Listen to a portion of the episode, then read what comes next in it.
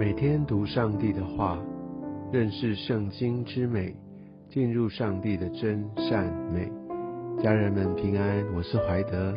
今天我们要读创世纪第二十章。我们看到亚伯拉罕，他又往南接近埃及地，他又陷入到一个跟之前让我们觉得似曾相识的一个景况当中。在十几年前。亚伯兰那个时候在埃及犯了这个罪，他为什么到埃及地去？是因为当地的饥荒。圣经并没有写明为什么这个时候亚伯拉罕他要在往南去迁移，但我们相信有一些特定的理由。在经文当中，我们特别从以前所读过的，觉得亚伯拉罕他应该已经学到教训，他也跟神悔改，而他也曾经也表现出坚强的信心。好像完全回头了，但这段经历也让我们要好好的来提醒我们自己，很多时候一些似曾相识的情景之所以会发生，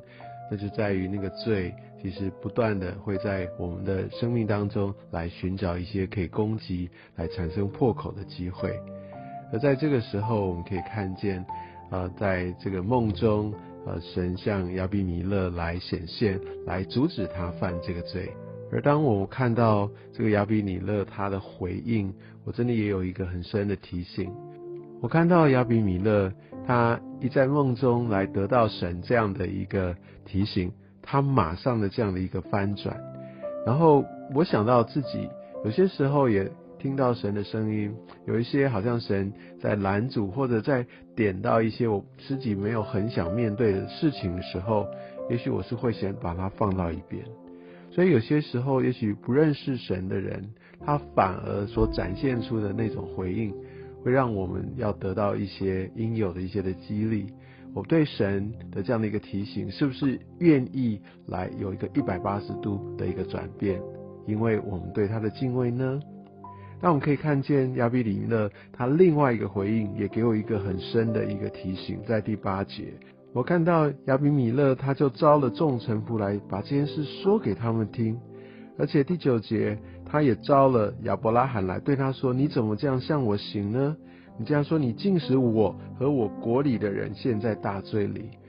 我们可以看到，如果身为一个领袖，但这个领袖不只是说他是一国之君，或者说带一个团队，啊，是一个主管，或者在在家里面，你知道，我们都可以带来很大的影响。个人的罪也会影响到我所呃带领的这一群人，或者是我的家人。我想这对于我们在不同的领域当中来当领袖，我们需要有一个非常深切的提醒：个人的罪常常不是只是影响个人，它会影响一整群人。从后面这段经文听到亚伯拉罕他的回应，我们也知道，在一开始原来他的心就心存侥幸。他也是刻意的隐瞒部分的实情，觉得说我就把事实的一部分说出来，但我刻意的不揭露全部的事实，或者这就不算说谎了？会不会这也在我们生活当中也是遇到这样的一些的挑战，而让我们也做了类似的决定？有的时候我们也把它包装成哦，这叫做善意的谎言。我们真的需要在神面前来存着纯正的心。也许在一些状况当中，我们会觉得说：哇，我也许说了全部的一些的实话，或者我在销售的时候，我告诉客户一些他应该注意的事情，而他就会导致我我的没有办法成交。你知道有很多很多这些的挣扎，这些都非常的真实。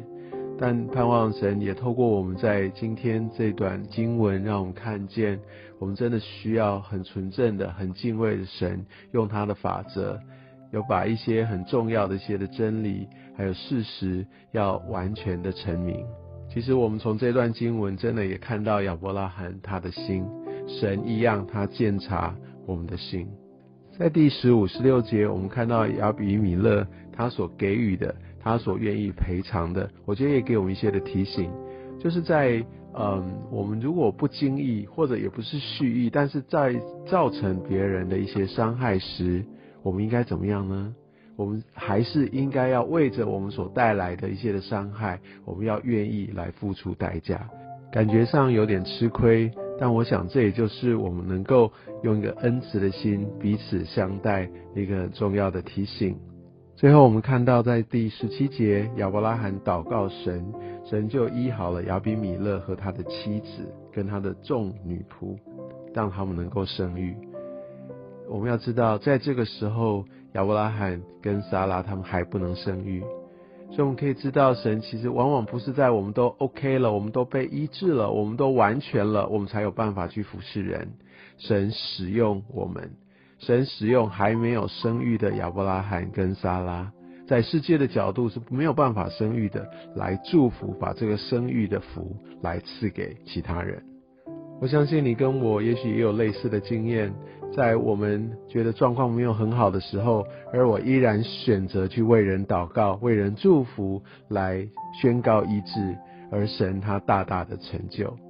我相信这也就是神也透过这段经文持续的，让我们从亚伯拉罕他的身上看见他对我们的鼓励，他对我们的带领。愿上帝祝福你。